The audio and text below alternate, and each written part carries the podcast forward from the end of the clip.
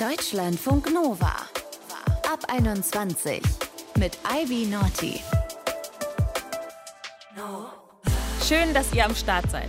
Social Media und unsere Timelines, die haben ja oft so eine richtig krasse Anziehungskraft. Und wenn wir dann einmal am Scrollen sind, dann hören wir oft nicht mehr auf. Auch wenn da immer mehr schlechte Nachrichten kommen, die uns richtig runterziehen. Doomscrolling ist der Fachbegriff dazu. Ronja von Wurmp-Seibel ist Journalistin und hat aus Afghanistan berichtet. Irgendwann wurden ihr die schlechten Nachrichten da einfach zu viel. Wie sie damit umgegangen ist, hört ihr in dieser Ab 21. Vorher habe ich mit Lisa Urlbauer gesprochen. Sie ist auch Journalistin und gibt am Bonn Institut für Journalismus und konstruktiven Dialog Trainings für konstruktive Berichterstattung. Also News, die nicht nur das Negative in den Fokus stellen, sondern auf das Positive gucken. Was wir an unserem Nachrichtenkonsum ändern sollten, damit wir eben auch das Positive sehen, das habe ich mit ihr besprochen. Hi Lisa. Hallo. Sag mal, was passiert da bei uns, wenn wir uns in unseren Timelines verhängen und in diesem Strudel schlechter Nachrichten oder einfach nicht mehr rauskommen? Sehen wir dann nur die negativen Dinge oder wird uns auch nur das angezeigt? Oder wollen wir dann nur noch das Negative sehen? Was passiert da? Also es ist ja so, dass Medien vornehmlich über negative Dinge berichten. Also es ist einfach so, es gibt einen sogenannten Negativ-Bias in den Medien.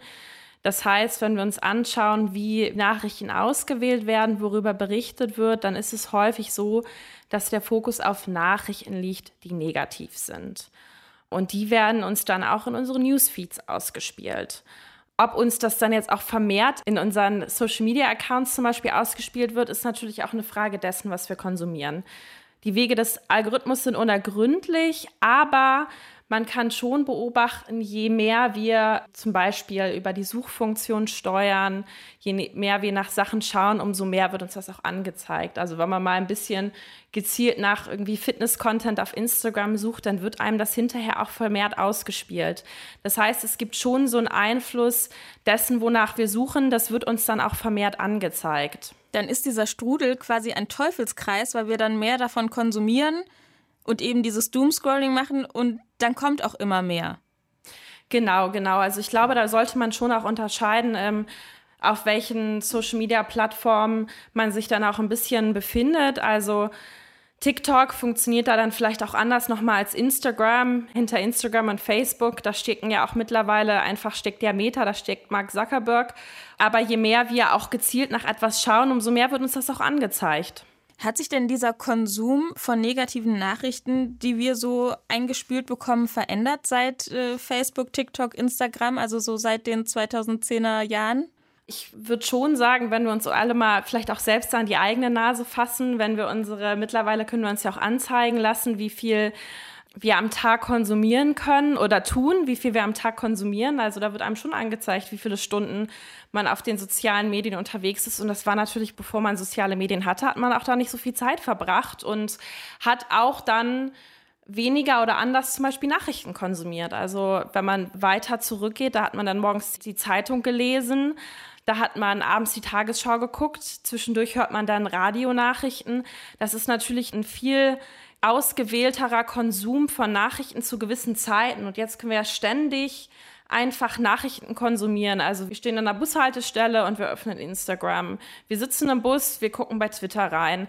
Dann bekommen wir eine Push-Benachrichtigung von irgendeinem Medium und dann gibt es noch einen Newsblog zu einem Thema. Dann gibt es einen Newsblog zur Corona-Krise, zum Ukraine-Krieg und dann äh, scrollen wir da durch und bleiben dann auch daran hängen. Wie schaffen wir es denn, da nicht so dran hängen zu bleiben? Also ich glaube, da gibt es zwei Ebenen. Das ist einmal die Verantwortungsebene, die Konsumentinnen und Konsumenten haben. Also, dass man sich wirklich überlegt und hinterfragt und auch anschaut, wie viel Zeit man in sozialen Medien verbringt oder auch in Nachrichtenformaten und sich ganz bewusst überlegt, okay, tut mir das gut und wie viel mache ich das? Also mache ich das direkt morgens nach dem Aufstehen bis abends vorm Schlafengehen und wie gewählt mache ich das? Konsumiere ich die Inhalte oder lese ich nur die Überschriften? Also, dass wir uns wirklich selbst hinterfragen, wie viele Nachrichten wir zu uns nehmen. Wir sehen da auch eine Verantwortung bei den Medien, mehr konstruktive Berichterstattung zu machen. Das heißt, dass wir die Nutzerinnen und Nutzer nicht nur alleine lassen mit den Problemen und den Krisen, über die wir berichten, sondern auch zu fragen, wie geht es jetzt weiter und wer macht es besser. Das heißt, dass wir sozusagen als Journalistinnen und Journalisten auch ein anderes Medienangebot schaffen. Also ich sehe da die Verantwortung an beiden Enden. Wir versuchen das ja auch immer, auch bei Deutschlandfunk Nova irgendwie konstruktiv drauf zu gucken. Du gibst dafür ja Tipps. Welche Tipps hast du denn, dass man jetzt von Seite der Medienschaffenden konstruktiver an Nachrichten rangeht und den Leuten nicht so eine Negativität reinspült, auch wenn gerade schlechte Dinge passieren? Genau, also so eine Kernfrage der gerade lösungsorientierten Berichterstattung ist, wer macht es denn besser? Das heißt, wenn wir über Probleme, Krisen, Schwierigkeiten berichten, gerade wenn wir von dieser vielleicht internationalen Ebene wegkommen und auch runtergehen, mehr ins Lokale, wenn wir darüber berichten, was gerade nicht funktioniert, zu fragen, wer macht es denn besser? Also wen gibt es, welche Stadt, welche Organisation, welche Kommune, welches Land, das dieses Problem, was wir haben und über das wir gerade berichten, schon gelöst hat oder einen Weg gefunden hat, damit besser umzugehen. Und diese Frage zu stellen und dann darüber auch zu berichten und damit den Nutzerinnen und Nutzern, den Mediennutzern nicht nur das Gefühl zu geben, wir berichten über die Probleme, die es gibt, sondern wir recherchieren auch nach journalistischen Qualitätsmerkmalen, welche möglichen Lösungsansätze es gibt. Und wie ist das umgekehrt? Also wenn ich jetzt als Userin durch die Timeline gehe, ich möchte informiert sein, aber gleichzeitig denke ich, kann ich da auch irgendwas Positives rausholen aus diesen negativen Nachrichten? Also ich glaube, also aus schlechten Nachrichten für sich selbst das Positive herauszuziehen, ist wahrscheinlich manchmal schwierig. Ich glaube, wir müssen uns als Mediennutzerinnen und Nutzer einfach auch wirklich überlegen, was wir konsumieren. Es gibt immer mehr Medien und auch Formate in Medienhäusern, die sich der konstruktiven Berichterstattung verschrieben haben, die nach Lösungsansätzen recherchieren. Und dann können wir auch ähm, als Nutzerinnen und Nutzer gezielt nach diesen Medienangeboten äh, suchen und gezielt diese auch konsumieren und auch teilen und da natürlich auch deren äh, Verbreitung mit unterstützen.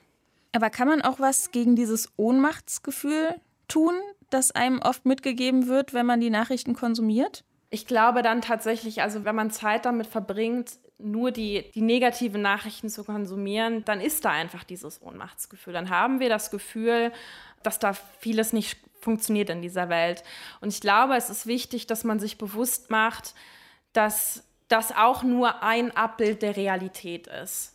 Weil letztlich Journalistinnen und Journalisten auch immer entscheiden, worüber sie berichten wollen. Also es ist eine Entscheidungsfrage, welche Headlines ausgespielt werden. Es ist eine Entscheidungsfrage, welche Themen und Titel ganz oben auf einer Startseite stehen. Das heißt, wir können uns äh, als Nutzerinnen und Nutzer bewusst machen, dass das auch nur ein Ausschnitt der Realität ist.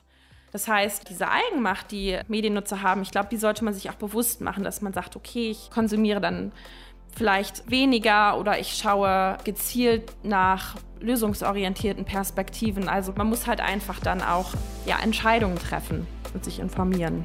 Also manchmal einfach die Entscheidung treffen, das Handy auszumachen. Genau.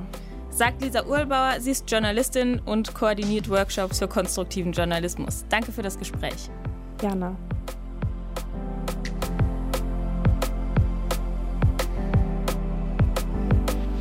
Deutschlandfunk Nova. Wenn wir Nachrichten konsumieren, vielleicht fühlt ihr das auch, dieses Hin- und Hergerissen sein. Einerseits wollen wir wissen, was in der Welt gerade so los ist, und auf der anderen Seite tut es halt nicht immer gut, alle Nachrichten aufzusaugen. Und wenn dann in der Timeline nur schlechte Dinge passieren, das kann manchmal richtig schwer auszuhalten sein. Ronja, die hat deshalb irgendwann angefangen, komplett auf Nachrichten zu verzichten.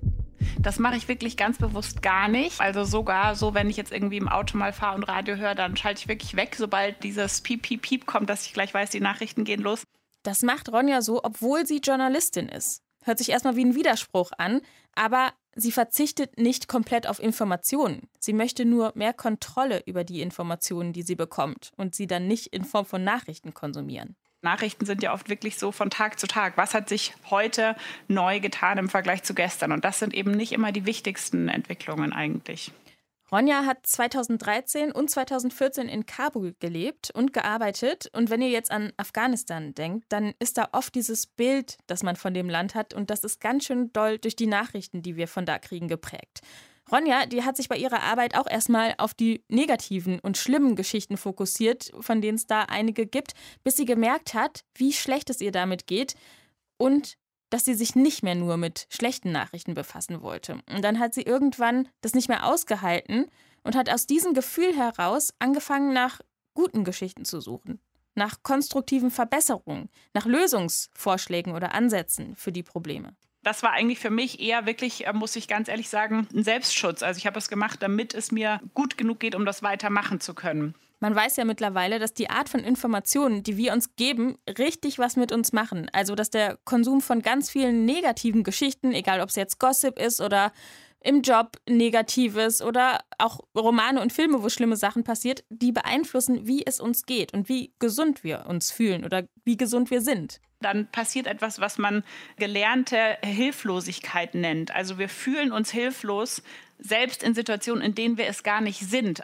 Ronja von Wurm-Seibel hat mit meinem Kollegen Sven Preger im Deep Talk darüber gesprochen, wie man konstruktiv aus Afghanistan berichten kann und wie wir lernen, mit negativen Nachrichten besser umzugehen. Den Deep Talk könnt ihr euch bei uns anhören oder da, wo es Podcasts gibt.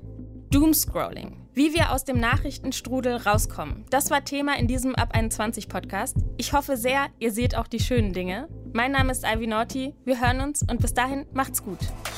Deutschlandfunk Nova ab 21.